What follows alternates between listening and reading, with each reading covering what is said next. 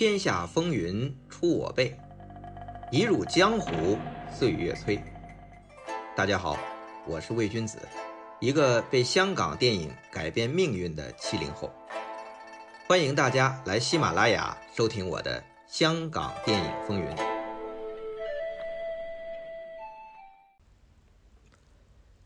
徐克和施南生决定离开新艺城，自己成立电影工作室。拍自己喜欢的题材，本来已经和嘉禾谈好，但这事儿被金公主的老板之一冯秉仲知道了。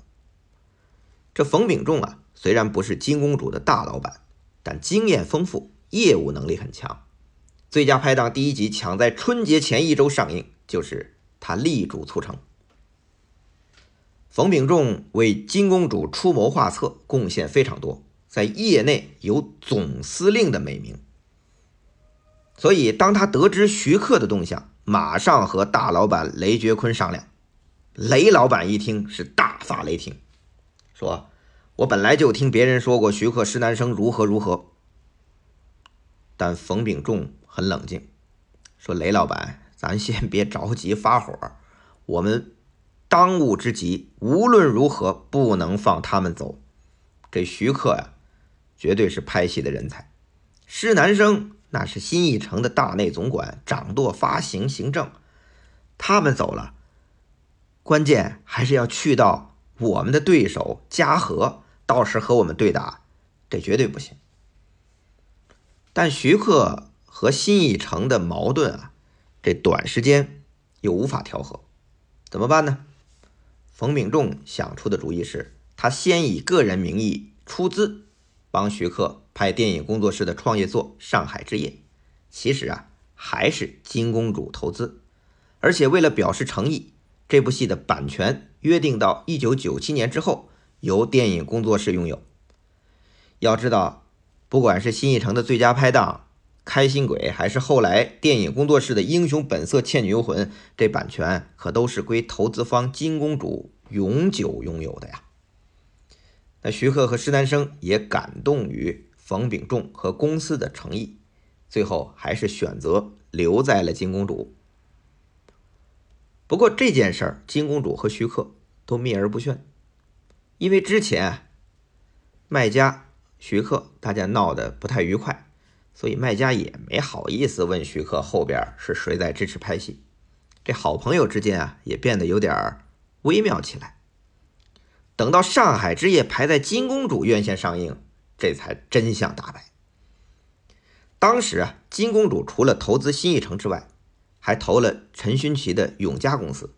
后来李修贤专拍警匪片的万能影业的背后老板也是金公主。大家虽然都是好朋友，但业绩却各自核算，而且都会去竞争金公主院线的黄金档期啊。如果电影工作室变成第二个永嘉，对新艺城其实是不利的。所以卖家石天、黄百鸣还是一起去找徐克、石南生，让他们回到新艺城这个大家庭。但徐克和石南生啊是这么说的：如果新艺城是个大家庭，那我就要在这大家庭的花园建一个凉亭，这个凉亭是我们自己的，也就是说。大家庭有大锅饭，但是我们也可以分灶吃。卖家他们一想也行吧，毕竟还是在一个屋檐下，所以就出现了新艺城出品、电影工作室制作这个合作关系。那这个时候已经是一九八四年年底了，马上又要春节档，按照惯例还是要拍最佳拍档，但是大家一听啊。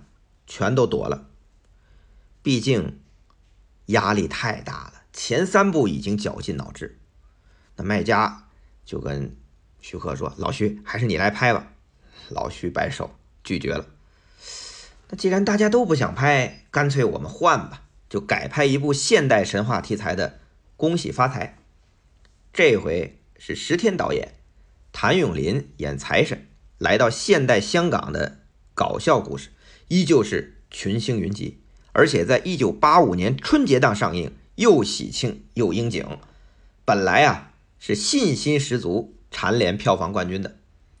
可惜啊，现实很打脸，恭喜发财被嘉禾的《福星高照》打败。这《福星高照》还打破了香港电影本土的票房记录，成为首部过三千万港币的港片。恭喜发财啊，是卖了一千八百万。这一仗啊，输的特别彻底。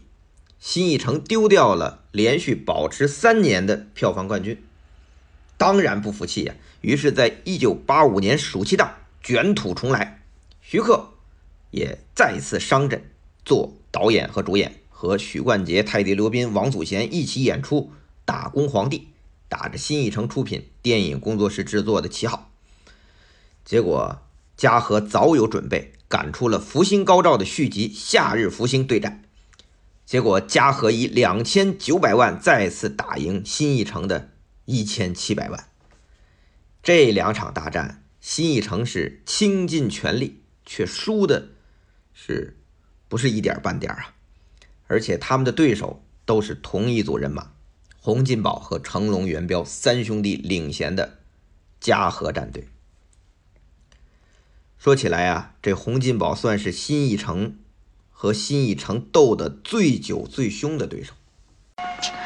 这我怎么敢呢？我有自知之明。你看啊，我除了身体健康、头脑敏捷、心地善良、勤奋向上、待人诚恳、做人忠实之外，我还有什么地方比得上人家呢？况且现在的女孩子啊，都注重外表的。洪金宝和嘉禾，我们前面提到是非常好的哥们儿，俩人一起组过公司。新艺城前身奋斗公司最卖钱的电影《咸鱼翻身》就是他主演的。但随着新艺城的崛起，金公主和嘉禾院线的交战，洪金宝作为主力首当其冲，也是倍感压力。比如他监制的《神港奇兵》败给了新艺城的小制作《开心鬼》，他主演的《猫头鹰与小飞样》圣诞档败给了麦家主演的《圣诞快乐》。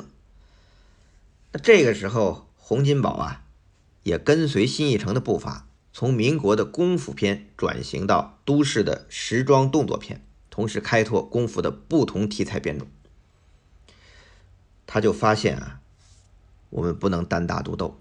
我们要学习新艺城，要效仿他的集体创作，所以身边也开始聚拢一帮人马。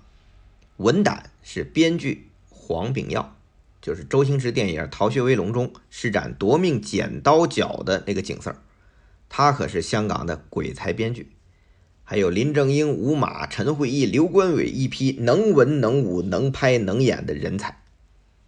还有就是不久前从新艺城离开的曾志伟也加盟帮忙策划。另外啊，从一九八三年开始，洪金宝和成龙开始联手合作了《奇谋妙计五福星》和《A 计划》，加上小师弟元彪戏班出身的三剑客在银幕上发挥，分别在暑期档和圣诞档赢了新艺城。不过有人问了啊。洪金宝、成龙不是好兄弟吗？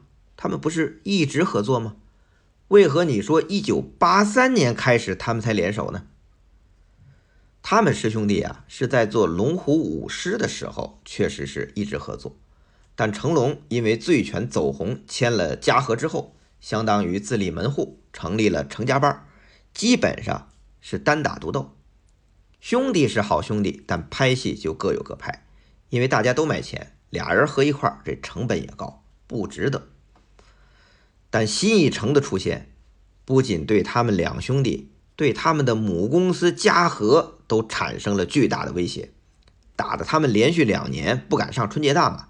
这憋屈让如日方中的成龙、洪金宝情何以堪呢？所以嘉禾也不惜血本，让他们三兄弟合体，五福星、A 计划和快餐车。都获得了成功之后，这才鼓足勇气，在一九八五年春节档推出了五福星的第二部《福星高照》。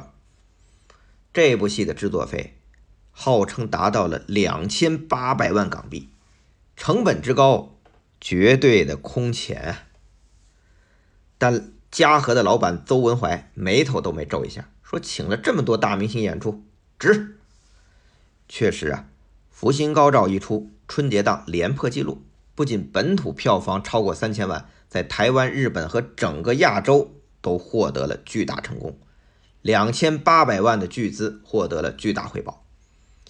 嘉禾尝到甜头，也是为了扩大战果。一九八五年再接再厉，让洪金宝和成龙又联手推出了《夏日福星》和《龙的心》。那《夏日福星》啊，还是继续福星胡闹式的拼盘动作。这《龙的心》就不一样了，洪金宝干脆演起了文戏，饰演一个弱智的哥哥，被弟弟成龙照顾。虽然也有打戏，但主要还是靠催泪的戏码，居然也卖过了两千万。这部戏是在一九八五年的十月十六号上映，半个月后，新艺城上映了一部郑则仕自导自演的《何必有我》，和《龙的心》是类似的题材。郑则仕因为演出弱智可爱的肥猫一举成名，还拿到了金像奖影帝，但在票房上可是被《龙的心》碾压的。这么说吧。整个一九八五年，新艺城都被嘉禾压着打，主要是被洪金宝压着打。除了洪金宝与成龙的联手，这一年洪金宝监制的《智勇三宝》《僵尸先生》和《皇家师姐》在同档期全部横扫千军，并且开创了后来三个港片系列王牌。这一年，洪金宝算是扬眉吐气。按说他和卖家这么好的朋友。不该这样，但洪金宝当时年富力强啊，而且好赌马，胜负心很强。自己这业务被新艺城连赢三年，当然不服气。虽然嘴上不说，这心里呀可憋了好久了。一九八四年，洪金宝在嘉禾的宴会上喝多了，在有媒体的情况下，公然宣称要打垮新艺城，可见压力啊真的大。不过那个时候，香港电影人的竞争啊，其实是很良性的。你拍一个题材赚钱，我得想我怎么超过你，都是绞尽脑汁，出尽八宝，赢也是靠实力，要不然比题材创新，比桥段好笑，比动作凶猛，你从三楼跳下来，我就四楼；你跳水，我就身上点火。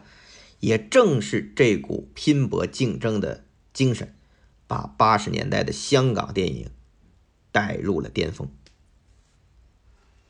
但一九八五年对于新艺城来讲确实是不好过，不仅票房冠军拱手让人，被嘉禾连续反超，而且另外一个刚冒起的竞争对手德宝也来挖墙脚。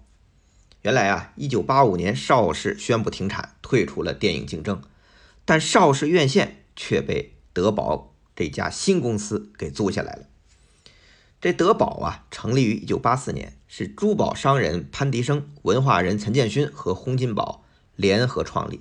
后来，洪金宝因为涉及到同业竞争，就退出了，还是给嘉禾拍去了。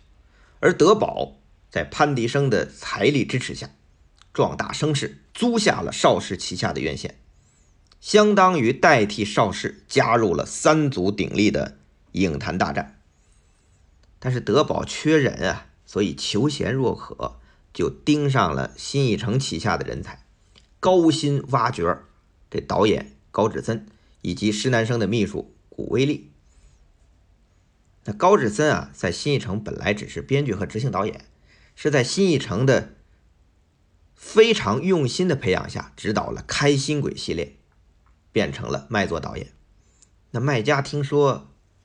这高志森要被挖墙脚，还请黄沾啊一起挽留高志森。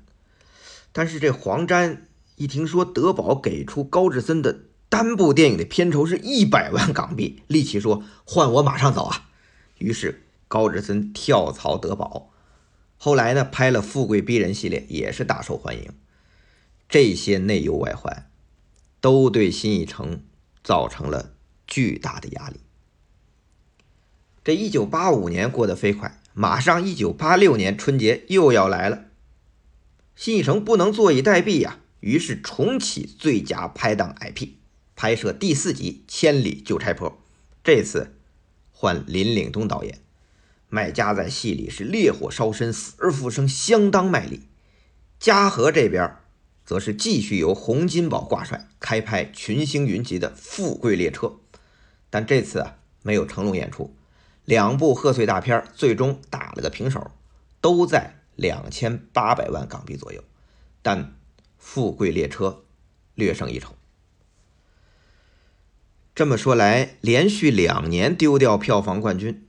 新一城啊，这三个老板也有点泄气，但依然强打精神，全力备战。但拍什么题材才能稳赢不输呢？而且能够成为片王之王呢？这卖家啊，有次找曾志伟聊天，问他有什么创意，曾志伟就说：“干脆把五福星和最佳拍档两大 IP 合在一起拍一部。”最佳福星，卖家听完大笑，说：“这怎么可能呢？新艺城的最佳拍档和嘉禾的五福星怎么能放在一起呢？我肯，嘉禾都不肯。”结果曾志伟眨眨眼，说：“嘉禾我已经搞定了。”卖家听了一惊，定睛看着眼前这个兄弟。才想起来，曾志伟此时已经离开新艺城了，在嘉禾帮洪金宝呢。卖家因为要和嘉禾合作，作为新艺城的老大，这个可不太好交代。但曾志伟太聪明了，他猜透了卖家的心思，就说他自己会开一间新公司，分别请卖家和洪金宝拍戏。片酬都是天价，这样就只是卖家和洪金宝这对好朋友再次合作，不涉及背后的新艺城和嘉禾。这么善解人意呀！卖家听完怦然心动，这样不伤和气，又能赚一大笔片酬，何乐而不为呢？卖家就回去和石天、黄百鸣说了。又和金公主的雷老板说了，其实啊，大家心底啊都不是很同意，因为这部《最佳福星》最后还是要放在嘉禾的院线上映啊。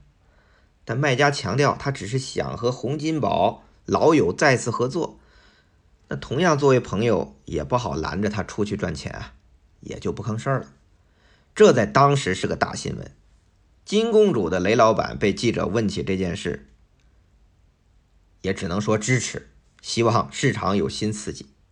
那在卖家看来啊，大家都支持，应该没什么。但大家只是藏在心里啊，没好意思说。施南生后来谈及这件事儿的时候，就说卖家这个行为其实是让新艺城几位核心很受伤的，因为在那个竞争白热化的环境下，兄弟们想着自己也要上片儿，但卖家这个招牌。竟去了对方那边拍戏了。那么下面我们听听施南生是怎么讲的。那那当时就是卖家卖家出去拍《最佳福星》的时候，对新艺城有没有影响？有很大影响，这个就是就是那个倒下来的开始嘛。嗯。他去拍《最佳福星》，他们说他们那么那么大家听到了，就在很多反应，很大的反应，公司内部也很多有反应嘛。那么，那么大家也，我我跟我们就急死了，我们就是说大家是要商量，如果《最佳服务生》这个电影出来的时候，新艺城本身应该放一部什么电影去跟他对打嘛？那么这是正常应该我们的责任要做的嘛？那施南生啊，他说啊，我们干脆拍《水浒传》和《最佳福星》对打，但卖家不停的推翻，说你们不够打的。拍什么都不够这个最佳福星打，那大家呀也都很生气。你自己还说你还去拍了，其实啊，不只是卖家这么认为，当时几乎所有人都认为最佳拍档加五福星两大 IP 联手一定破掉所有记录，没有人敢和他争锋。但最佳福星究竟票房如何？这部戏带给新艺城的后果？又会是什么呢？下回再讲。